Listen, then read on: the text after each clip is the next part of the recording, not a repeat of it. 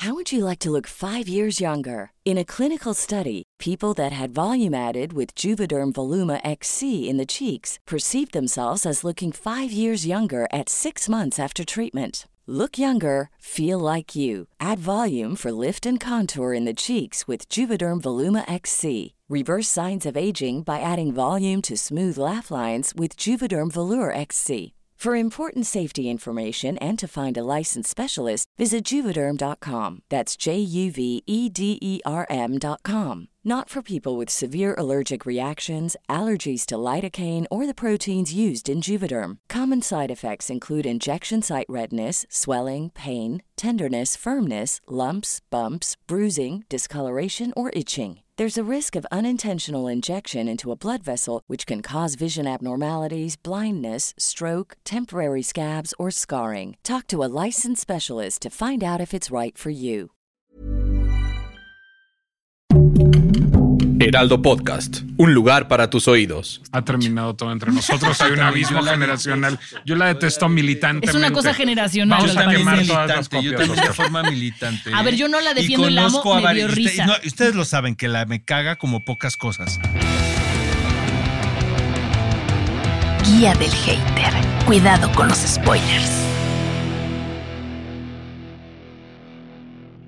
¿Qué tal amigos? ¿Cómo están? Bienvenidos a la guía del hater. Hoy nos acompaña un gran amigo, porque es amigo de nosotros, es amigo de todo, Ay, de yo todo soy muy mundo. fan. Yo soy muy todo el mundo quiere a Nicolás Alvarado. Sí. No conozco a alguien que no, Nico. Uh, la te puedo hacer una lista Ah, bueno, larga. si quieres después. Te puedo No, hacer una yo- guía de mis haters. Ahorita te voy a decir una cosa. De este lado son puros comentarios siempre muy, eh, muy bonitos y, y muy amorosos. Eh, yo, les, yo les decía que cuando iba de Es que Oscar y invitado- yo éramos amigos desde que éramos jóvenes. Exacto. Es que yo les recuerdo siempre que iba de invitado al programa que, que tenía Nico y Julio Patán en Televisa, que era a las 11 de la noche. Era cuando podías llegar a las 11 de la noche a Chapultepec, porque ahora con la, con la violencia, pues no puedes ir, ¿verdad? Y el programa era en vivo. Era en vivo. Era de 11 a 11 y media. Correctísimo. Y la- realmente, pues yo vivo del otro lado de la ciudad, que es en el sur. Pero me gustaba mucho ir a su programa. Pero ¿qué diría Freud? Porque me ponían a estudiar a las 2 de la tarde. Me daba pavor que Nico me preguntara de películas de Marilyn Monroe o de. que obviamente Nicolás sabe de todo. No solamente de cine, sino arquitectura. impresionante. No es este, cierto. A ver, yo cada vez sé de menos cosas. Tú no vas a entender, Pintura en Monse, pero vidrio Oscar sí va a entender. Ajá. Yo ya no sé de muchas Dinastías cosas porque ya se me olvida todo, igual que a ti seguro. Sí, ya Monse sé. sí se ha de acordar. nada. Bueno, Bueno, a mí- pues bienvenidos.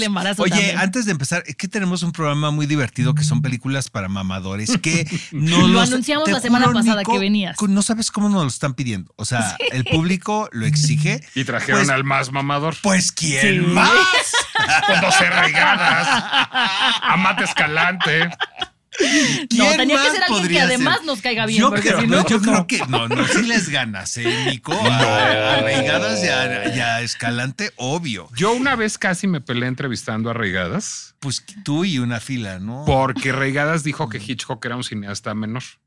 Ahí y- sí me encabroné muy ahí sí cabrón. No estoy de acuerdo No, yo con tampoco. Reigadas, No, pues yo tampoco. Pero, por ejemplo, hablando de mamadors, ese es un comentario mamador. Mamador. Es muy Pero mamador. es un mamador desinformado, porque luego hay mamadores informados. No, te puedo decir, es un mamador, este, Reigadas, que tiene películas que a mí me gustan. Vamos a empezar con los comentarios. Eh, la pregunta fue la película más romántica que has visto. Dice eh, Lilo Richie, Ghost. ¿Qué dicen? Iu. La más no. Yo me quedo callado. Iu. Hermano Madura. Dice, no sé si La La Land sea una película romántica, pero sí es una batalla que elijo pelear. Tampoco soy muy del estilo, pero de las no tan populares, creo que Last Christmas. No, pues Last No, Christmas. y La La Land no. es más melodrama, Yo ¿no? sí siento que. Yo sí siento- pero es musical. Last Christmas es como también para crudear, ¿no? Yo no vi Last Christmas. Yo tampoco. Pues Te puedo cantar el soundtrack de Last Christmas. Sale, sale la sale Daenerys, ¿no? Es, nuestra, es la protagonista de ¿Sabes Last cuál vi yo navideña a Exacto. Es propósito de- la rola de George Michael. ¿puedes Last? Christmas I gave you my Exacto. heart. El año pasado, yo cambiando de tema, pero hablando de Navidad, vi la que salió en Netflix con Lindsay Lohan de Navidad. Qué porquería ¿Por tan qué más haces deliciosa. eso? Ah, pero Porque está Lindsay. Lohan es Está una tan mala que diosa, es me la respetas. Es una diosa perfecta, pero ya se ve programa. muy operada. Ese es otro programa. Lindsay Lohan es una diosa. ¿Estás de acuerdo? sí, es. Lindsay, sí. Li- Lindsay Lohan, Li- Lindsay nervioso Lohan- se puso. Hasta nervioso me puse. Es una diosa drogadicta y depravada, lo cual la hace más cachonda. La tiene, tiene Porque onda. está con- tiene está- onda, es por tanática. supuesto. Tiene mucha Oye, onda. dice Tanática, muy bien. Belicita94, los puentes de Madison. A mí sí me gustan los puentes de Madison. Mona. Es linda. Exacto. Luego, The Urban Drunk Teenage Panda. Supongo que se busca confesar algo melosón, que nos daría que hemos sucumbido ante el romance. Pero él me- menciona a Harold en mod. ¿Puedo que me confesar algo? encanta, sí. Yo tengo un crush de Instagram con The Urban Drunk Teenage Panda. ¿Ah, sí? ¿Por el nombre o por la Saludos. No, porque nos llevamos muy bien en Saludos Instagram y- nos Drunk gustan las mismas Panda. películas. Pues Ah, tiene buen gusto cool. cinematográfico, porque le gusta Harold en mod y le gusta The Princess Bride, las cuales me encantan. A mí las dos. Este JC Contreras Chávez, quien es eh, fan del programa y sobre todo de mi querida Mon, 500 días con ella. Me gusta, Ay, pero linda. yo no sé si esa es romántica, esa es como de am- amor tóxico, ¿no? Pues, o de sí. terror. Porque este, cab- este cabrón Es que estorqueando. Oscar no cree en el amor, este cabrón entonces. estorqueando a, a, a esta niña, a Zoe de Chanel todo el tiempo. A ver, todas las películas de amor son de amor tóxico. Sí, puede O ser. sea, sí que digas que sana película Casablanca. Una de amor, pues no. una de amor sano no, pero sí te- pegaría. pero sí te fuiste al extremo. Casablanca creo que es No, el stalker del infierno. Exactamente. Neurótico como el carajo. Esa nomás hizo falta bonding, ¿no? pero a ver, Denis, a ver, el comentario mamador. Denis de Rochemont, uno de los grandes filósofos del amor, lo que dice es que el amor feliz no tiene historia. Pues si tú haces una película de amor sano, esa película va a ser una hueva. O sea, Sí, va a ser aburrida. No se van a pelear, no se van a engañar, Exacto, no se va van a a ser una buscar. película mamadora. Habilita 2904, Orgullo y Prejuicio. La verdad sí estoy de acuerdo. Esa sí es El muy otro día linda. me topé viendo la película de Laurence Olivier. Es idéntica a la que hizo Kieran Knightley. O sea, Kieran Knightley copió el realizador casi cuadro por cuadro, coño. Nada más que una. Un pues, remake. como- pues no, eso es un remake, eso es Un- una un- copia. un plagio. Exacto. Arturo Alarcón, In the Mood for Love, me encanta. Uy, sí. to- to- es- to- Me encanta. Es muy Totalmente Es muy dolorosa, estoy de acuerdo. Este Punch Drunk Love, siento que también es amor tóxico ahí. Eternal Sunshine. me Gran película, encanta. Punch Drunk Love. Es mi. P.T. Anderson favorito. No, y a mí Eternal Sunshine, ya Esa lo me hemos parece es joya, ¿no? God's Own Country, me gusta también. Este es el varón rampante que también tiene súper buen gusto. Y luego, The Remains of the Day, Nico, estoy totalmente de acuerdo contigo. Es una gran es película. un Y una gran novela. ¿Lo que te gusta más, la película o la novela? Aquí viene la pregunta Cosmo. Yo creo que me gusta más la novela, pero no necesariamente me gustan más las novelas. Y voy a hacer una confesión. Exacto. Yo primero vi la película de The Remains of the Day. Ajá. Y me gustó tantísimo que me volví, un libro. lect- me volví un lector de Ishiguro. Y- Leí todo Ishiguro a partir de haber visto la película de The Remains of the ¿Qué, Day. qué autor seguro? ¿no? Ah, Es lo máximo. Y todas sus novelas son un poco así. Es decir, esta idea del amor inalcanzable y del amor contenido, esta cosa al mismo tiempo hiperbritánica y hiperjaponesa es muy Exacto. Exacto. Escuché un podcast con él. Qué brillante, qué bruto. Ah, ¿eh? ¿y en dónde? Qué ahorita, maravilla. ahorita te lo paso. Por Aquí favor. lo tengo. Y lo Luego, ponemos en comentarios también para los demás. Eh, los comentarios en Spotify son: Pam García dice, son los mejores. Mon, amo The Morning Show. Coincido contigo, es la mejor actuación Es de Jennifer buenísima. Aniston. No, hombre. Oscar dice que está sobrevalorada. Serie sobrevalorada No, de empieza hueva. muy Y mal la sobre- temporada Mm, 3. Hijo, la 3 es pero, Pero se compone muy rápido. mala, Está pero buenísima. El como final de para la temporada patear el tres. O sea, pesebre no el sabes cómo 25 grité, de me moví, me retorcí así de no puede ser lo que está pasando. Y Oscar dice que Si Bah, te hace... ¿a Este señor es como Mitch. Ya hay que cancelarlo. Así, de... pídanle, pídanle un Uber, por favor. ¿no? Exacto. No black. un Uber Black. Ver, Fercho ¿qué dice, hola Moni Uriel, me encanta su programa, no me lo pierdo. A mí me gustó la peli de La luz que no puedes ver. La vi con una amiga increíble Ay, no, que que- se no, convirtió pues no. en mi novia. Sí Les no mando paso. un abrazo. ¿Qué es No, la pero luz qué que padre no que puedes vive el ver? amor. Pero peli, nosotros la hablamos de la serie. es la serie. Es la una serie. que está basada en un libro que Pero está no ahorita la de moda en. Netflix. No la veas, no pierdas tu tiempo, en nuestra opinión. Segunda Guerra Mundial, Este, una exacto. chava ciega que busca a su papá. Está muy lenta. No está muy bien hecha, que digamos. Y luego... Ok. SM CMIG dice, muchas gracias por arreglar el audio. Eh, sí, muchísimas gracias aquí a nuestros ingenieros de audio. Luego eh, Samuel Sánchez Flores dice, chicos, muchas gracias por arreglar el audio del episodio. Ayer sí estuvo caótico, pero gracias, muchas de nada. Gracias que ¿Pero nos qué son avisan. así? que nos un poquito, como si ustedes no se equivocaran en la vida. Alguien la caga y ya. Oigan, ¿no? Ya pero no corrimos al becario, vivo, ya pues, corrimos el becario. Ya, ayúdame, compadre. Tomen Prozac, tomen Ribo, no, Lexotan su cuartito de recomendación. Exacto, y la vida será mucho mejor. A ver, Juan Contreras dice, hola Montserrat y Oscar Uriel, fue un excelente episodio. Ojalá los próximos proyectos de Marvel sean mejores. Saludos, no les mando audio porque no me gusta cómo se escucha mi voz. Ay, Juan, ya nos ¿Tenemos mandaste un audio. para hoy, para Al ratito, al ratito Pero sí, tenemos pero audio. ¿Tenemos o no? Sí. Yo quiero ser amigo de Juan. A mí me cae muy bien la gente que no manda audios. Es que aquí les pedimos pues que aquí manden les audios, pedimos. Nicolás. No, yo les puedo Nico. pedir, por favor, si quieren llevarse conmigo, no me manden Pero por audios. WhatsApp. Bueno, Sí, pero por WhatsApp. No, estos son para escucharlos aquí en el podcast y, Y echar sí. Bueno, vamos y bueno, con no el me faltan tema los de hoy. comentarios de Ah, Instagram, me los echo rapiditos. Eh, Nicolás Alvarado, aquí presente, dice Capitán América, la mejor película de UCM. Eh, Hermano Soy Madura dice, la que inició todo quizás por nostalgia, Iron Man 1, la mejor por mérito propio, El Soldado del Invierno, y por ser pick del género, Infinity Wars. Emilio RR dice Guardianes de la Galaxia, M. de Moy dice Capitán América 2, The Winter Soldier, y Oliver Tancourt dice Guardianes de la Galaxia 3, fácil, a menos que a menos que cuenten las de Miles Morales, porque Into the Spider-Verse es lo mejor que hay. Coincido con él. Es una gran película Into the Spider-Verse. Es muy. está- Yo es coincido con él y no preciosa. es Las mi esposo. me- nos Ah, ya gustan, ves, ¿no? entonces sí es Las inteligente. Y Josué Ponce dice, como Avengers Infinite War Endgame por separado, Guardianes de la Galaxia. Pues estamos en las mismas, ¿no? A nadie le gustó em, The Marvels de, la semana pasada. Este, Qué cosa tremendo más horrible. fracaso, caray, ¿no? En todo el Sí, mundo. sigue siendo tendencia. sigue siendo tendencia sigue a lo la mala que está. ¿no? Es la Hay una más- categoría para esas películas que es no la vi y no me gustó. Exacto. No la vi, no me gustó. Es primo de no lo Y no la conozco y no me ver, cae bien. la Esas categorías las pueden encontrar en Guía del Hater. A nosotras nos hacen perder el tiempo viendo esas cosas que están de moda y no necesariamente son buenas. Oigan, vamos a, con el tema que son películas de mamadores. Checando a ver, tu- ¿qué es una película Sí. de mamadores? A ver, ¿por qué me invitaron a mí a hablar de películas de mamadores? Mira, te queríamos invitar a y teníamos este exacto. tema. Y dijimos, ¿por qué no? Ya, pero no era el único, ¿eh? Yo que soy gente sencilla del No, bueno, creo que la- nuestra productora consultó contigo el tema, que había otras opciones, pero este es muy divertido. Checando las opciones de Nico, me da la impresión que para él las películas de mamadores son las que realmente no tienen ni pies ni cabeza y la gente le busca una historia que dice... Que no Yo te voy a decir una cosa, mi hermano Manolo, hacia- con sus jerarquías, ¿verdad? Todo esto. Mi hermano Manolo dice que una vez le dieron una lectura de un, de, no sé, este, Elvira, la de Ceci Ah, Suárez, mis- que ajá. se encontró a un par de Elvira chicas. te daría mi Mi vida. vida. Elvira te daría mi vida, es que no me acuerdo de las películas que hizo mi hermano. Pero es esa. Y este, dice Oscar, no mames la lectura que le dieron a la película. Pues yo a todo el mundo les dije que sí. Es que cuando la soledad se encuentra con la pasión A ver, y la no ola, crea pensando en la a ola de. Acapulco revuelca los sentimientos, a ver, escupiendo al ser He de haber humano, sido yo. escupiendo al ser humano otra vez a la faz de la tierra. Dices, Madre Santa, Calma, bájale las un montón. mamadas que se le ocurren a uno Papaya cuando no entiende una película. Pues es que buscas una explicación a lo inexplicable. O quieres como engrandecer algo que a lo mejor, no yo estoy hablando de lo de Manolo, hay veces que tratas de explicar lo inexplicable y entonces inventas cosas que son ver, demasiado... ver, Elvira es la película más rara de Manolo Sí. Sí. y es mi favorita. A mí me gusta la vida inmoral de la pareja. A mí también es mi Yo no he favorita, visto la vida Está inmoral de la padre, está pareja. muy divertida. Sí. Pero tienes un punto también, ese por dónde vas. A ver.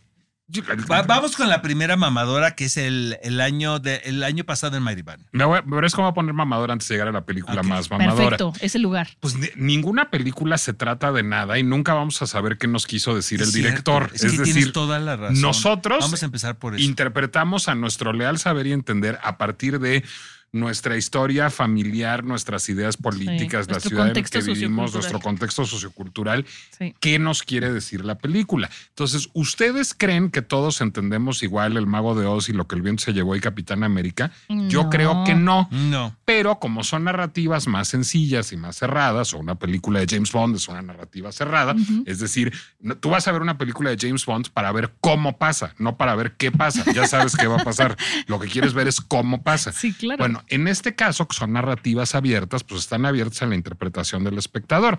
¿Qué hace un cineasta como Alain René o qué hace un cineasta como David Lynch? Bueno, llevar eso a sus últimas consecuencias. Es decir, voy a hacer la narrativa Más abierta posible, más loca posible, para que esté abierta a múltiples interpretaciones. Ahora, una es del 61, que es el año pasado en Marienbad, y eh, Mulholland Drive es de los 90. 2000. 2000 ya. Es como 2002 por ahí. De los 2000. ¿No crees que tenga que ver el periodo en el que fueron producidas y lo que estábamos consumiendo en ese momento, querido Nico, para hacer esta película? Totalmente. A ver, el año pasado en Marienbad no es una película en la nueva ola francesa, Ajá. pero es una película que está influida por la nueva ola Exacto. francesa. Es decir, recordemos, y está más influida por la literatura de esa época, por el, nouveau, por el nouveau roman. Es decir, el- el libro del argentino también, ¿no? El año pasado en Marienbad. Bueno, ahorita te digo. Eh, el, el guionista del año pasado en Marienbad es Alain Robbe-Grillet. Alain Robbe-Grillet es uno de los grandes escritores de la corriente literaria francesa que es conocida como el Nouveau Roman, que lo que decía era la literatura no debe contar historias con un principio, una mitad y un fin, sino Exacto. la literatura debe ser una exploración formal que genere ambientes, que ponga, digamos, Sí, al, sí, al lector en un mood. Rob Grillet trabaja como guionista con Alain René, un guionista, un director emergente que estaba muy influido por la generación de cineastas que habían salido de Calle du Cinema, es decir, de la nueva ola, Sí, por sí, Truffaut, por Godard. Los Y críticos. Los críticos que empiezan un poco a dinamitar las convenciones de género. Entonces, estos dos locos se juntan y lo que hacen es construir la historia de hay un hotel, un hotel muy bonito, muy elegante, en donde hay muchos huéspedes muy glamorosos, el vestuario es de Chanel. Y hay una mujer muy hermosa y muy enigmática, que es Delphine Delphine, Seyrig, que luego saldrá en el discreto encanto de la burguesía de Luis Buñuel. Y hay este hombre que le dice, oye, pues tú y yo vivimos un gran romance y este el, el año pasado en Marienbad. Y ella le contesta Nos como Don Cucufato, No tengo ni puta idea de qué viejo loco, ¿usted quién lo conoce? Es decir, y de eso se trata la película. Nada más. ¿Sabemos si ellos se conocieron el año pasado en Marienbad o no? No. No, y no importa. No es el interés del director que nosotros sepamos eso. Pues es sino que que, construyamos nosotros. Que vivas el lo momento que, te están presentando. A ver, ¿no? ustedes, bueno, les voy a decir Yo cómo la leo yo para que yo- te A burles ver, a ver, a ver, a ver. No, no, no, es que es muy interesante. Viene. A ver, ¿ustedes se han enamorado así, cabrón? Sí. Pues, aunque no crean. Enamorarse, cabrón, es eso. Enamorarse, cabrón, es estar diciéndole a alguien, te juro que tú y yo vivimos un gran idilio el año pasado en Marienbad y que te diga, ¿de veras? Tú no sí me acuerdo. eso, ¿eh, Nico? Bueno, no pues- me parece tan extraño. Es que esa es la experiencia de estar enamorado y Oscar mal sí conoce el amor. correspondido. Oscar sí conoce el amor. No Miren me, nada más. no me parece tan puso. extraña Bueno, esa circunstancia. Yo por eso me casé con una psicoanalista lacaniana. Les voy a decir por qué. Porque Jacques Lacan, contemporáneo Sí, de sí, estos sí, señores, sí, sí, sí. decía que amar es dar lo que no es, es dar lo que no se tiene a quien no es. Pues nosotros nos inventamos al objeto amoroso y decimos, es perfecta, es maravilloso, es tan guapa, es tan galán, es tan buena gente. Y no es cierto, son puras cosas que nosotros nos inventamos Sí. en nuestro deseo de ser vistos y de ser amados. El año pasado en María es una película que se trata de eso. Le hace mucho a la mamada para contar eso, pero eso es lo padre de la película. Fíjate que yo la volví a ver ahora con, con la recomendación de Nico. La había visto hace muchísimos años. Y no me. O sea, sí entiendo tu punto totalmente, pero no la padeces. ¿Sabes? Es una película de mamador que no padeces. No, es una gran porque película. es una película. eh, Es una, es una película sensorial, o sea, y eso que la vi en la compu, tengo que ser bien honesto, no, no, no la vi en una pantalla grande ni nada. Y vuelves a rescatar pues, la puesta en escena. eh, vaya, ¿qué diría Freud también? Que a mí no me parece aburrida. Entiendo tu punto de, del concepto mamador, porque finalmente pues, es una estructura típica que no estamos acostumbrados. Y más, influenciados por el cine norteamericano, ¿no? Por lo más convencional. Y sobre todo, en Nicolás, me puse en el contexto, en la época. Debió haber sido una provocación en todo el sentido de la palabra, ¿no? No, pues súper disruptiva. A ver, les voy a decir qué es también la película. Es un poema, pero no es como las tías cursis que dicen cuando una película está muy bonita. Es, un, poema, vida. Es un poema a la Es un vida. poema Es un por- canto al amor. Porque es exacto, no es un canto al amor, es una cosa hermética que hay que desentrañar y que hay que abandonarse a ella finalmente. ¿Cuándo eres un lector de poesía? Cuando te abandonas al lirismo del poema, o sea, cuando dices, pues ya, ok, no voy a entender y no importa, me voy a abandonar a, A lo que me haga sentir y a lo que me haga pensar.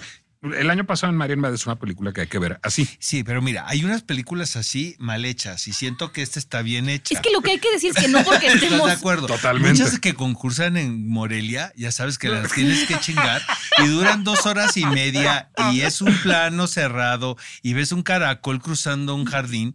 La verdad, prefiero ver esta, esta película. Si vamos a películas de mamadores, prefiero ver esta. Pero a ver, a mí me gustaría decir antes que estemos hablando de películas de mamadores, no quiere decir que sean películas que no nos gustan o que no valgan la pena. Pues- Justo como esta. Sí, vale la pena, Ahí te va. Por ejemplo, vamos, Sí, sí, sí. vamos, rápido porque si no, no, vamos a avanzar. Yo traje Mother. Yo sé que es muy es muy controvertida. A- te voy a decir una cosa. A mí Pero no Mother con Debbie Reynolds de Albert no, Brooks. No, porque esa me gusta padre, mucho. Ese está padre. No, este es Mother con un signo de. de Con Jennifer Lawrence, ¿no? De Darren Aronofsky. Admiración Sí. de Darren Aronofsky, que, a quien, por cierto, siempre me ha parecido. Es un, es un director que a mí me gusta. Yo sé que algunas están más logradas que otras. Es, es un director que también polariza. Es un director mamador. es un, sí, Sí es, sí pe- es. no, ¿Sabes qué tiene él? Es, y, y ya lo trae en su personalidad. Es- son de esos directores que te ven de, o sea, te ven desde arriba, ¿sabes? O sea, de, ay, ahorita, ¿no? Fue el que hizo Oye, a mí me sacó de una entrevista a Darren Aronofsky. acuerdo, me acuerdo de un le dijiste, del Junket de Noé. Pero también le dijiste que era un mamador, Nico. Pues o sea, es que la yo me acuerdo película es muy- perfecto. No, yo me acuerdo de ese clip. Ah, ¿qué le dijiste? Que era, que era horrenda. No, le hice preguntas, pues digamos, desde un sano escepticismo sobre una película que es una mierda, Pues no le básicamente. dijiste que era Sano horrenda. escepticismo. Pues cerca de ello. Yo me acuerdo que sí le dijiste. Yo creo que casi se lo dije. Sí. Luego te invité a Yo- analizar la entrevista Es que- al programa, ¿te exacto, acuerdas? Porque yo vi el clip y dije, ay, me quedé así como el meme, el sticker de Emma Watson. Ya sabes, estuvo bueno. Dos personas me han sacado una entrevista, Darren Aronofsky y James Ellroy. James Elroy. También ay, le hiciste padre. este. No, cuestionaste sanamente. No, ahí, ahí le hice la entrevista de Mamador. Quería que hablara de teoría literaria, quería que hablara de Roland Barthes y mandó mandó la la chingada. en todo el Mm. sentido. Lo que pasa con Mother, eh, yo me acuerdo que la vi en, en Toronto y que eran puñaladas para entrar, porque sí es un director muy provocador, pero Y sonó también mucho, hizo mucho tiene ruido. mucho público, tiene un elencazo, la Ujú. verdad, de la película. Es Jennifer Lawrence, la protagonista, que hasta la fecha dice que no entiende qué hizo, ¿no? Y de hecho se, se me retiró porque la, tengo entendido que la película de- duró muchos meses de rodaje y ella pues está prácticamente en todos los cuadros eh, y muy demandante. Es una versión como, es como ver el, Rosbe- el bebé de Rosemary nacido, ¿no? Así, pero que cuando se te pasan las gotas, ya sabes, no lo que te metes en el Corona Capital, sino cuando dices, ay cabrón, me lo comí completo y debió haber sido el cuarto. Este, de repente ves todo que se está derritiendo. Y este, ahora, yo, ¿de qué va la película? Hasta los mismos actores dicen que no, ¿saben? Que la madre tierra, ¿sabes? Que ella El representa. Como Pachamama. Eh, Como no es. No es muy del Pachamama. Y, y si es una mamada en todo el sentido de la palabra. No la volvería a ver, ¿eh? O sea, hay, hay cosas que sí, ¿no? Pero esta, recuerdo que terminó la proyección, los que quedamos en la sala, porque se salieron tres cuartos, y nos volteamos a ver de qué pasó aquí. O sea, ¿qué está pasando? Y es un público más o menos filtrado el de Toronto, ¿sabes? Porque fui a la función de prensa y, e industria. Yo me acuerdo que me llamó la atención. Había tensión dramática por el trabajo actoral. O sea, Michelle Pfeiffer donde se para y ve a la Sí. cámara, pues ya, medio Ujú. despiertas y te estás quedando jetón. Pero nunca sabes qué está viendo bien, qué está viendo, o sea, ni ellos mismos saben. Es una relación, es una, es una pareja que está construyendo una casa y llegan estos, eh, estos invitados que no saben si, no sabes si son invitados de ellos o se están invitando ellos. Eh, un poco como la película que estás diciendo, pero eh, filtrado en el, en el asunto del terror. No, como Hane, que finalmente también Sí, ah, podría pero ese ser. sí, ese sí me late. A mí me gusta Ese mucho. sí me Está bien late, hecho. la verdad, ese sí me late. Pero mira, te voy a decir una cosa. De, de Aronofsky hablan mal de esta cosa que hizo con Hugh Jackman y, y Rachel Weisz, que la, la fuente, la fuente de la vida, ¿no? Le pusieron en español, The Fountain. Eh, eh, pero yo la puedo ver sin bronca. Y me parece que es una, ahí esconde una gran historia de amor. Eh, Cisne Negro Es muy buena. es, es muy Es buena, muy buena. pero también hay un dejo macabro en Cisne Negro. Está nada de ser camp, ¿sabes? Sí. Está en la- pe- pero A no. ver, es de no- ballet. Exacto, exacto, O exacto, sea. exacto, para empezar. Pero no creo que se le haya salido de las manos a Aronofsky, sino que siento que está hecha así, para que esté en el borde. Y eso yo lo agradezco. Siento que, por ejemplo, Noé sí es un desastre de principio. a No, fin. es una pésima Es película. un desastre, porque no le ves ni pies ni cabeza. Mo- Mother es sugerente. Ujú. Eh, yo me acuerdo que terminé la. No la padecí tanto como Noé, pero sí me parece la típica película de mamadores que cuando estás en una peda.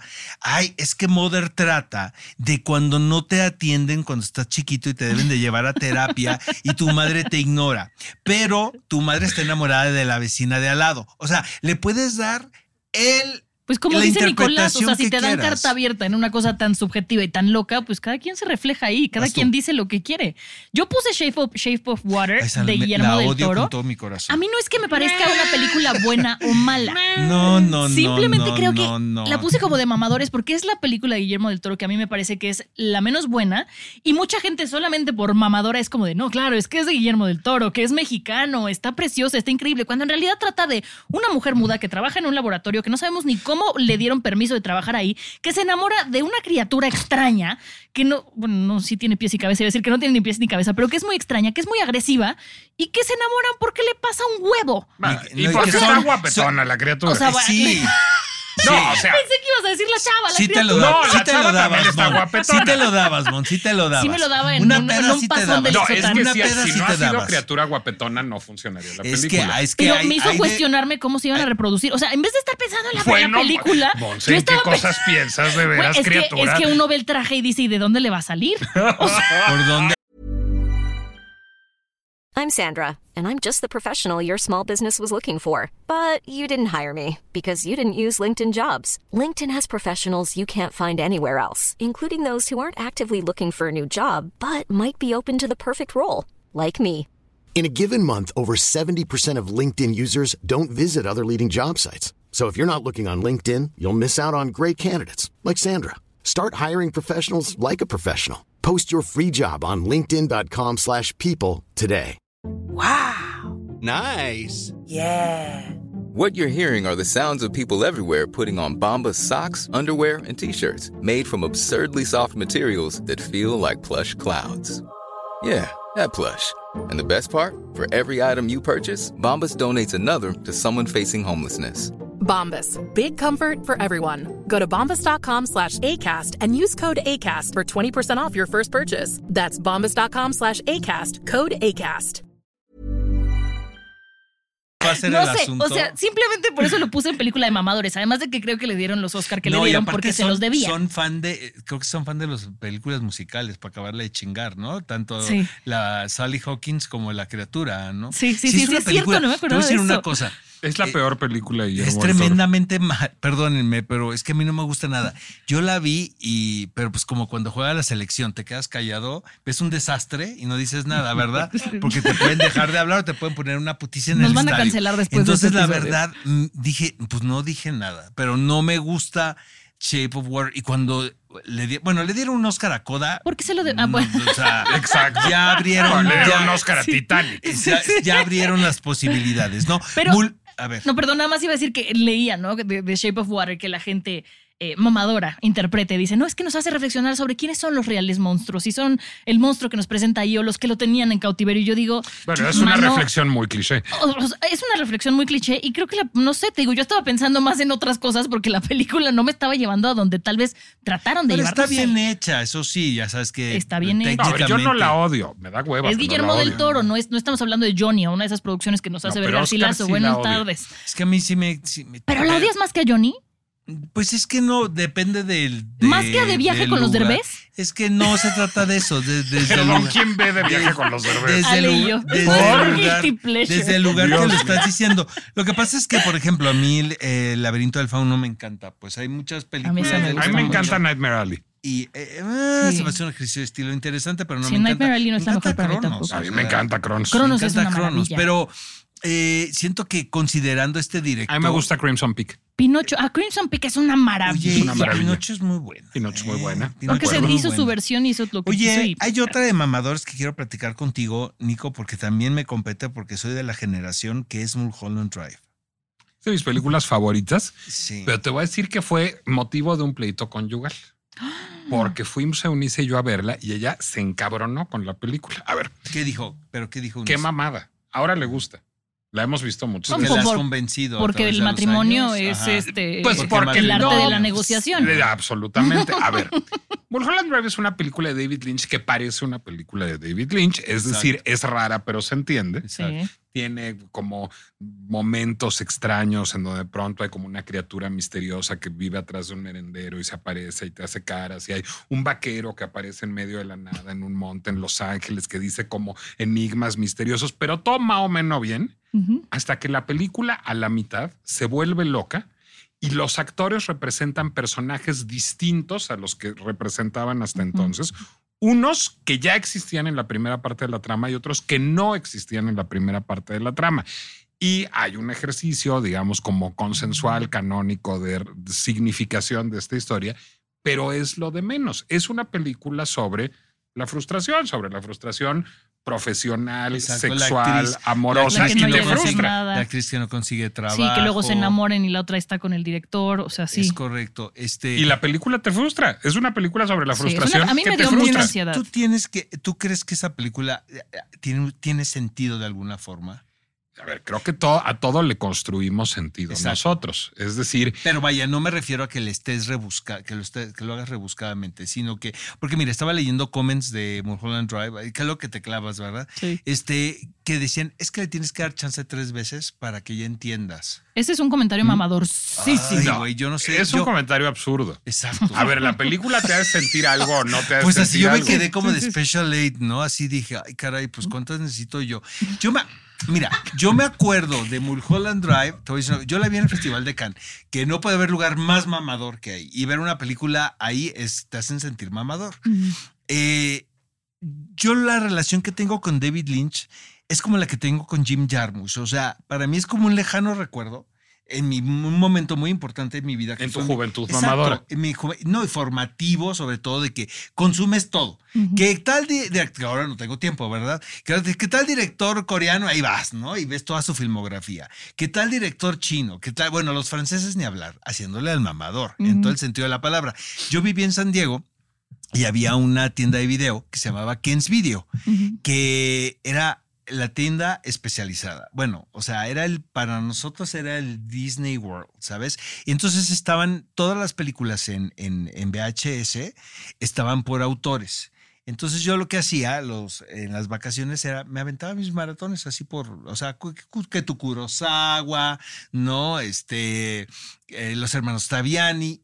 Y invariablemente David Lynch pertenece a ese momento de mi vida porque era, estaba, estaba de moda decir que te gustaba David Lynch. Mm. Ahora, nunca me molestó porque me parece que es un realizador de que sí es envolvente, ¿sabes, eh, Nico? O sea, que sí crea unos ambientes muy particulares con la música, ¿no? Con este compositor, con sus actores también, que luego parecía de repertorio. Yo vi Twin Peaks, que también era muy absurda. Bueno, te hace el spot mamador. ¿No se acuerdan del corto para Dior que hizo con Marion Cotillard? Que es una maravilla y es incomprensible. Es el spot Incomprensible. mamador. Pero luego tiene, pero sabes que es parte de, es lo mismo que te decía de Aronofsky, o sea, hizo El hombre elefante, que también es un, es un melodrama súper bien hecho, ¿sabes? Y muy, y que sabes que te puede contar una película con una estructura convencional. A ver, está- tiene, tiene la educación que se necesita, sabe hacer las cosas, pero decide hacerlas a su manera. Para, o sea, para romper las reglas hay que conocerlas. Lo que me pasa con ah, Mulholland Drive es eso, me parece más que es como una película, se- o volvemos a lo mismo, ¿no? Como una experiencia, ¿sabes? Que no necesitas el elemento de la coherencia para poderla disfrutar, sino simplemente dejarte llevar. Hay, ahora, en ese renglón también hay de películas mamadoras a mamadoras. Yo siento que Mulholland Drive es aceptable. A ver, yo te voy a decir que hay, hay una cosa muy curiosa con Mulholland Drive, que es que siendo una película hermética y muy pretenciosa, finalmente está llena de cosas que se han vuelto referentes pop. O sea, Exacto. silencio, no hay banda, no hay orquesta. Es una de las grandes citas de la historia del cine. Y toda la secuencia del Club Silencio, que es una secuencia de los que no hayan visto Mulholland Drive, es, en- es una secuencia en donde aparece Rebeca del Río como una cantante que está cantando una versión súper desgarrada, en donde de veras se le está yendo el alma de Crying de Roy Orbison, pero en, de Roy Or- Orbison, pero en español. Y de pronto resulta que era playback Ujú. y que todo era un constructo y que todo era falso, porque en realidad se cae desmayada y la, la música sigue. sigue y sigue y sigue. Esa secuencia es inolvidable. ¿Qué te hace sentir esa secuencia? Pues depende de que hayas vivido, de A que mí estés me dio viviendo más ansiedad la época. cara de ellas. Fernanda Sororzano la acaba de ver y me dice, película loco, ya no las hacen como antes. Digo, no entro obviamente en ninguna discusión, ¿verdad? Me reservo mi opinión. Con Fernando Solorzano uno Fernanda- nunca entra no, en una no, discusión. No puedes ganar ahí la pelea, pero, pero sí, y, pero sí lo que, que- eh, creo que es, fue una opinión muy auténtica. O sea, sigue siendo una película que estimula a, y me da mucho gusto, mira, que yo no, que yo no, que me dé hueva revisitar a mí David Lynch es pedo mío, ¿sabes? Es como Jim Jarmusch, tiene muy buenas películas, la verdad, pero siento que eso ya quedó en mi pasado, ¿sabes? No, yo tengo eso con Godard. Exacto. Ah, digo, además, yo no puedo con el Godard después de la chinoise. Antes de la chinoise, todo el Godard que quieras. Después de la chinoise, yo ya no te lo manejo. Es eso, ¿no? Y pero son como decisiones personales, ¿no? O sea, Sí, como por ejemplo, a mí me pasó con Mulholland Drive, yo confieso, yo no la había visto, no la conocía, la vi para poder hablar con ustedes de ella. Ahora. La vi ahora, la Ay, vi ¿y ¿cuál te pareció? ¿Qué eh? se siente ver, acabar de ver. Mulholland Drive? A ver. Es que ya dijiste que es tu favorita, Nicolás. No, no, No, pero a por ver, favor. dilo, dilo. a ver, yo dilo, como, dilo. como millennial Ajá. viendo Mulholland Drive, me pareció un poco Los lenta. dijo rucos, ¿eh? No, Ah, Oscar- ay, Oscar lo dice todo el tiempo. que son. ¿Tú crees que me voy a asustar, güey? No me chingues. No, me parece que al principio se siente un poco lenta. O sea, dije como de, ok, estamos viendo una película vieja, venga, vamos a entrarle a la convención. película vieja. Ya nos dijo O sea, ancianos. vámonos vámonos INAPAM. En este momento, exacto. No dije anciana arcaica. Bueno, luego- el punto es que en, en- me pasó cuando la chica de pelo oscuro, no recuerdo su nombre ahorita, se acuesta en la cama en toalla. Bueno, Laura se acuesta en la Harring y- cama en y- toalla. ajá. Y, y Charlize Theron, ¿es? No, No, es Naomi Naomi Watts. Watts. Naomi No. ¿cuál viste? Perdona, Mon? no, sí, ¿Cuál viste? Se acuesta en la cama, en la toalla, se acaba de salir de bañar y se acuesta y decide que se queda dormida. Y el encuadre y la toma es, me recuesto en la almohada tan despacito, tan... y dije, ok, voy a entrar en la convención. O sea, sí tuve que conscientemente decir, ok, esto es lo que estoy viendo y entonces vamos a entrarle al juego. Y entonces la pude disfrutar. Y entonces pude comprármela y decir, ok, va. Pero sí me pareció un poco lenta y me pareció un poco O sea, te aburriste. Sí, un poco. Sí. O sea, sí no me parece la maravilla que están diciendo. Y cuando yo la no película enloquece. Cuando la película enloquece, ahí captó mi atención, pero ya llevaba más de una hora. Sí, pues y sí. entonces yo como millennial sí decía como de, ay, ay, Nicolás, ¿por qué sugeriste ¿Te eso? gusta Ya que Everything en la- Everywhere All at Once? Sí, me gusta Ha mucho. terminado todo entre nosotros. Hay un abismo Yo la generacional. detesto. Yo la detesto militantemente. Es una cosa generacional, Vamos a quemar militante, todas las yo copias. también de forma militante. A ver, yo no la defiendo y la amo, conozco a me dio risa. no, ustedes lo saben, que la me caga como pocas cosas. Como O sea, es Encanto. un tema, es un tema que de verdad no sigo sin entender. Oye, es que la que Nos sigue. vamos a convertir en Sattler y Waldorf tú y yo, eh, ¿verdad? pero Yo quiero verlos dos hacer eso. Yo quiero Ahí estamos, verlos hacer estamos a punto. Oye, La última, yo Oscar, quiero, esta es vamos que a sí, es que darle esta con merece todo. algo. ¿Qué opinas de Gravity? La detesto. Ay, yo Me también. Muy bien, estamos parece la peor canal. película de Cuarón. Podemos Invitamos recuperar un al 25% de esta al relación. mejor analista que pudo haber. O sea, me parece, siento que si la ves Pacheco, puedes reír de principio a fin, sí, pero sin parar. Y puedes pasártela muy bien. Pero tienes que ponerte hasta atrás, ¿sabes? De mota, no, no, de, no de fentanilo ni esas cosas. De mota. Este, yo cuando la estaba viendo, también como el, como el sticker de Emma Watson. Cuando lo vi, les juro, la primera vez así de, ¿eh? ¿Qué estamos viendo? Eh, pero pues tenía a mis colegas, estábamos viéndolo en Toronto, entonces pues no podrías hacer nada porque se cuenta que estaba jugando a la selección. Entonces me quedo callado y me, fui- me puse muy reflexivo. No. Caí en un momento de reflexión y dije, ¿qué mamada acabo de ver? No, pero entonces Leonardo Qué García mamada reiterativa. reiterativa. Entonces, no, técnicamente, volvemos a lo mismo, ¿no? Ya cuando te empiezan a decir que técnicamente es, es impecable, es que algo está mal de la película. Hombre, De, de verdad, o sea, que dice, es ¿pero como qué- el hotel que está limpio Esa- y bien ubicado. Esa, el- el bien ubicado, es el mejor ejemplo. Esta cosa que te dicen es que la foto está increíble, eh, ya es que la película no está bien, porque ya estás viendo algo que no tienes que estar viendo, porque pues es parte de, ¿no? Entonces, así me pasa con Gravity, porque todo el mundo salió mamando de, es que es impecable técnicamente, es que como le hizo, es que se fue al espacio, ya sabes, ¿no? Este, etc, etc. It's called a green screen, dear. Exacto. Y es que, eh, ¿te acuerdas de la pregunta que le hicieron, no? Y este, siento que ¿Qué le pobre, preguntaron? pobre que si la había hecho en el espacio y un colega aquí No. en una conferencia de prensa, te lo Yo eso juro. lo vi, se volvió te viral. lo juro. Ahorita les voy a contar una anécdota y te voy a cambiar la identidad de la anécdota por la identidad del colega fuera del aire. Y este, y, y luego también, pobre Sandra Bullock, ¿no? O sea, me da pena, la verdad. ¿Esa es pena ajena? De- Pobre Sandra Bullock, que además es fea. de- Nico. Pero bueno, es pero, que sí es fea. Sí Nico, es, pero sí seguramente cobró muy bien eh, por, por Gravity. Pero es que Tengo ver, entendido que iba a ser Angelina eso- Jolie. Si te hubiera hecho más guapa. me parecería una gran película si Ah. fuera Angelina Jolie. Me parece. No, a ver. Es que el pedo es que no le crees a Sandra Bullock nunca que es una astronauta audaz y intrépida y Y fuertachona. inteligente. La mejor ver, crítica cinematográfica en ese tenor, lo cuento rápido, la hizo la persona, una afamada productora cinematográfica cuyo nombre no Nombres. revelaré, Nombres. que, con la que vi Elvis, que nada más se volteaba la última hora y me decía, ya que se muera. Y yo, ya se va a morir. Y me decía, no, es que de veras, ya que se muera. Se muere como ocho veces Elvis Exacto. en esa película. Es que a mí se me ha pasado el ya que se muera muchas veces. ya piedad también. que acaben con ellos, ¿no? Yo cometí el grave error, y lo- Oscar lo sabe, que cuando salió esa película estaban de moda, acaban de lanzar las, las salas 4DX. Gravity. Ajá. Entonces yo dije, vamos a ver Gravity en 4DX. O sea, acabé con los ojos cerrados, o sea, así arrullándome delicioso Bueno, y por lo chocando menos te despertaban los jaloneos. Sí, me- ¿no? pero salí con un dolor de cuello y yo no sabía dónde estaba arriba, dónde estaba abajo, y, pero la película ni me enteré. O sea, estaba más preocupada por ubicarme en el espacio y me pareció una película mala porque no, no la disfruté nada. Y después dije, fue por el 4DX y vi otras y dije, no, fue la película. A ver, todos entendimos distinto que es una película para mamador. Sí, Exacto. sí. Pero en la acepción que entendió Monse, yo quiero postular una, ya que estamos A en ver. esos rumbos, que es Roma. Ay, Hijo. aquí somos los más escépticos Es de que sí. Roma. Y acabo de decir a Florian Seller que no me gustaba Roma. Y entonces se me quedó viendo como así, como que ¿Cómo pavor. Ajá. Porque me dijo que la había amado él, su esposa y el niño. Entonces, ¿Y por qué pero no Su esposa debe ser una señora de la zona poniente de la Ciudad de México. no, está Es casado. muy, una, es muy un artefacto para que las señoras fue lo de que la yo zona le poniente dije, fue lo que yo le dije a expíen sus culpas. Le dije, ¿sabes qué pasa? Es que, pues a lo mejor visto desde otro lado, Desde otra ¿sabes? cultura. Exactamente. Este, que eso hace muy, hace muy bien Alfonso. O sea, yo recuerdo que, y tu mamá también, que a mí me gusta mucho y tu mamá también, la verdad. Pero yo recuerdo que le daban unas lecturas rarísimas también en Estados Unidos. Eh, Sean Penn y Robin Wright estaban casados en ese momento.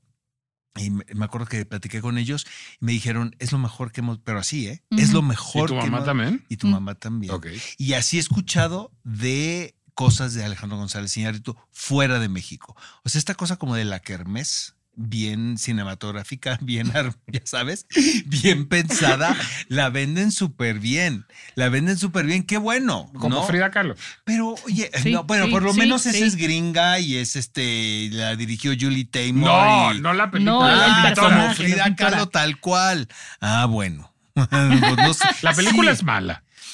Sí, Frida es mal- pero Frida. yo- yo Roma re- también. Pero sabes, pero sabes por qué yo, yo defendía a Frida en su momento y no la defiendo como valor cinematográfico, sino recuerdo el escándalo de que era la primera película que hacía una premiere en Bellas Artes, ¿no? Entonces todos así de, ¿por qué hablan inglés? ¿Por qué dicen molito? ¿Por qué no? ¿Por qué ese vestuario? Ese vestuario no era el de Frida. Les dije, a ver, ¿quién está pagando la película?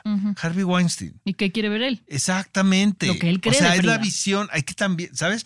Pero, o sea, querían destituir al presidente en ese momento por el estreno de la película en Bellas Artes, cuando es una película gringa. Oye, este, ¿qué hace una película mamadora desde tu punto de vista, querido Nico? Es que ya cambió mi opinión de que es una película mamadora. Yo creía que yo venía a hablar de películas herméticas y difíciles de digerir Sí. que resultaban exigentes para el espectador. El año pasado en Marian Bad y Mulholland Drive son eso. Pero Monse está hablando de las películas que están siendo sobrevaloradas y que resultan muy sencillas y son sobreinterpretadas. Y que tienen un fandom que las hace sentir así como de, no, es que es, en mi caso la que puse es Guillermo el Toro, nos tiene que gustar a todos. Yo entendí como No. mamador, a ver, dime. Tú- no, yo creo que tú, a ver, no, di. Yo entendí como estas películas que todo mundo habla, que son una joya y que de repente escuchas lecturas sobre ellas que tú en ningún momento le viste, pues, ¿sabes? O sea, que dices, ay, caray. Wes ¿no? Anderson, achú. Eh, No, a mí me gusta Wes Anderson. No, la que vimos, la del Asteroid City. A mí me gusta. Ah, esa dijiste que no te había gustado tanto, no, Oscar. pero no dije que lo odiaba, ni Ah, dije no, que era sí. película de mamadores. A mí me parece un gran ejercicio actoral, punto. Me gusta de Asteroid City ciertas cosas. No, no es lo que más me gusta Ni a mí. de él, ¿eh? pero, pero se puede ver la película. Sí. ¿no? La, vi, Eh. en- la vi en el festival este año. De, La vimos juntos. Oye, ¿vas a estar en el festival de cine el año que entra? Voy a estar en el Festival Ah, de Cine en Guadalajara. Pues ahí vamos a estar. Oye, ¿cuándo sale esto? ¿Mañana? Ah, antes de que te- se nos vaya Nico. No es cierto, sale hoy. Ah, sale hoy. Cuando ustedes lo oigan, será hoy, no será mañana. Bueno, oye, Nico, Mm. este, ¿qué, ¿qué va a haber en la FIL? Eh, a todos los amigos que Ay, nos escuchan en Guadalajara, que tenemos un fandom muy cabrón por allá, les mandamos un abrazo. Pero, ¿qué va a traer la FIL que a ti te entusiasma. A ver, para los amigos cinéfilos va a venir un cineasta muy amigo de este programa que se llama Manolo Caro, junto con Nicolás Jacobone, que es un extraordinario guionista, el guionista de Iñárritu, y a mí sí me gusta Bardo, guion que escribió él. A mí me encanta Bardo. Bardo es pero una gran... ¿A ti no te gusta Bardo, Monse? A mí, a mí me pareció, muy- creo que aquí hablamos en su momento Pero- de que nos parecía un poco mamadora. No, pero a mí sí No me por eso gusta mala. muchísimo. A mí sí me gusta Es mamador muchísimo. son. O sea, a mí Oye, al principio me pareció un eso, poco y agresivo. luego- Y Juan Pablo Villalobos, que es un extraordinario narrador, a presentar las primeras imágenes de Fiesta en la Madriguera, la nueva película Ah, de de Manolo. Caro, Que es una novela de Juan Sí. Pablo. que es una novela de Juan Pablo. Tanto Juan Pablo como Nicolás van a estar en una serie de mesas, además en la FIL, más allá de la presentación de Fiesta en la Madriguera. Juan Pablo va a estar en toda una serie de mesas que hay de adaptaciones de la página a la pantalla que está organizando Está la FIL este. Y eso año. es súper necesario, ¿no? Lo que hablábamos, por ejemplo, de la luz que no puedes ver, que la adaptación Exacto. es lo que está mal hecho. Nicolás va a estar en una mesa sobre migración, sobre este, cultura y migración, Y que también junto es un tema que les eh, atañe y que Juan Pablo ha contado mucho en sus novelas también, el asunto de ser un mexicano en, en, en- en Cataluña. ¿no? Absolutamente. Oscar Uriel va a presentar un libro, cuéntanos. Sí. Este, nos vemos. Gracias, Nicolás. Este, nos vamos a ver el próximo viernes, primero por la noche, eh, de el autor de la nueva novela de Caso 63.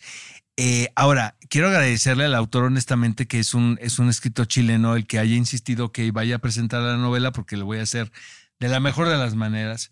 Me emociona mucho ir a la fila. La verdad, La- la fila es de el- las o sea, yo estoy esperando un pretexto para atraparme el avión, con todo y que tengo temporada de teatro ahora, pero ni modo, pues que se quede, ¿no? Ya arranco esto. Voy un día nada más, o sea, y voy casi al final cuando ya todos están cansados. Bueno, pero ¿cómo se llama el libro? El autor es Julio Rojas, chileno. eh, fue el que escribió Caso 63 Enigma, que es un fenómeno, sobre todo en el es formato podcast. Y la nueva novela de ciencia ficción también se llama Retornados y la vamos a presentar en la FIL de Guadalajara. Ay, qué emoción, Oscar. Estoy muy Yo emocionado. la verdad soy muy fan de, muy, soy muy fan de él Tengo porque una además semana otro podcast leerla. muy bueno también. No, pero es chiquita. Luego, luego entré así a los audiolibros. Yo, yo voy a presentar un libro de conversaciones de Felipe, de Felipe Leal con Teodoro González de León que tampoco he Tampoco leído. es abierto el libro. Oye, ¿qué, opinas, ¿qué opinas de los audiolibros en- para el tráfico? ¿Se te hace, se te hace una nacada o...? Eh, o- un poco sí, pero es un país O sea, libre. sí. No, a ver, yo no soy bueno para el audiolibro, pero sí soy bueno para el podcast. Sí, es que es diferente, yo- yo estoy Son contigo. cosas distintas. No, Sí. Yo te estoy diciendo escuchar a Ana Karenina en viaducto. Es que, a ver, Leído por Maggie Gyllenhaal. Si Empecemos- lo quieren bajar, bájenlo, ¿eh? porque lo lee Maggie Gyllenhaal. así específicamente Ana Karenina en Sí, viaducto. No sé si esa experiencia la querría yo Es tener una en experiencia de audiolibro. mamadores. Este, a lo mejor leer un thriller playero en el viaducto, en audiolibro, órale. Pero pues los libros sí te tienes como que regresar y como que Exacto. volver a ver la Sí. frase y como que quedar pensando y como que este, así, que yo diga, la crítica de la razón pura en, en audiolibro, ahora que voy a tomar el periférico, no se me anda. Bueno. Vamos a escuchar tenemos- audios, ¿no? Exacto, Sí. audio. Hola Oscar y Mon, gracias por este espacio. Nada más quería pasar a recomendarles Oku, los aposentos privados. Es lo que debió haber sido Barbie. Cuestiona muchas cosas y creo que no lo han recomendado mucho como debería. Por otra parte, gracias a ustedes vi el documental de Cuidado a Maya.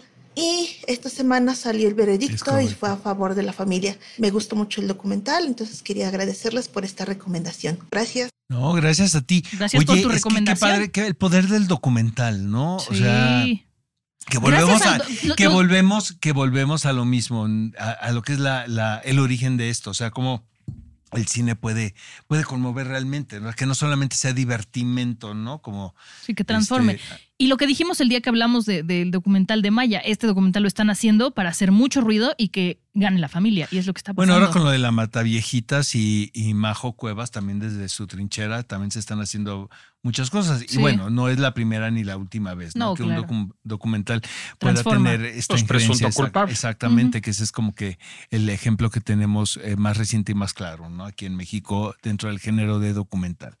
Entonces ya nos vamos, vamos a, ya se nos va Nico a la fila. Te voy a buscar, tú vas a estar allá, ¿verdad? Yo voy a estar allá. Nos vamos a ir a cenar. Nos vamos a a la ir a matera. cenar. No, pero tú ya sabes a dónde vamos a ir a cenar. No, hombre, vamos a ir a, ¿A la cenar. matera? Alcalde, a Rayuela, a Soto. ¿Y a quién le vamos a bajar la cena? ¿A quién le vamos a bajar la cena? O sea, ¿quién va a ser el patrocinador? A Moët Chandon. Ah, claro.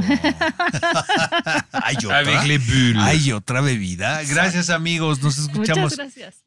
Exacto. Ah, sí, cierto. Ah, sí. Ver, Escúchenme la pinche complejidad, no solo en Es el Heraldo. Podcast todos los viernes, sino la vamos a transmitir en vivo y ahora sí a todo color en la Feria Internacional del Libro de Guadalajara, en el stand del Heraldo de México. Oye, ¿y vas a estar todos los días haciendo el podcast? Miércoles, jueves, viernes y sábado. Oye, pues qué trabajal, ¿no? Y va a ir Daniel Inerarity al primer podcast, que estamos muy emocionados. Increíble. Va a ir Mónica Maristain otro día, va a ir. Roberto Vélez otro día. Oye, ¿y qué autores internacionales vienen a la fila a presentar? Viene Pascal Quignard, que es uno de los grandes, grandes, grandes escritores franceses. Viene, ay cabrón. ¿A verdad? Se la quería regresar a Me- me- Nico. me Amigos, Pero, ¿qué creen? con que lo- este hermoso pensamiento, ¿Qué creen que lo nos tengo vamos. con este hermoso momento No. de suspenso, Puede ser con Nos este vamos. hermoso momento de- ya, de- a ver, ahí está. ¿quiénes vendrán a la fila? Averígüelo. Coral Bracho, Benito Taibo, de- Francisco Hinojosa, Xochitl Galvez. para poderlo editar. Ok. Estaba bien el chiste. Exacto. No tiene sentido el humor, coño. Pero vas, otra vez. Coral Bracho, Benito Taibo, Francisco Hinojosa, Xochitl Galvez, Lidia George, Blanca Lira Ibarra, Carla Humphrey, Ana María La Buenaga, Walid Nabhan, Juan Villoro, Natalia Lafourcade, Jordi Sierra y Fabra Yazda y Aguilar, Diego Enrique Osorno, Guadalupe Nettel, Cristina Rivera Garza, Antonio Ortuño, Sergio Ramírez Sigo. Te rogamos, Muy señor. Daniel Ya con Guerrero, eso. Ramírez, Nos Guillermo escuchamos la próxima Gilberto semana, amigos. Un fuerte abrazo. Amén. Rueguen por nosotros. Botellita de Jerez. Torre de Marfil. Gracias. Guía del hater. Cuidado con los spoilers.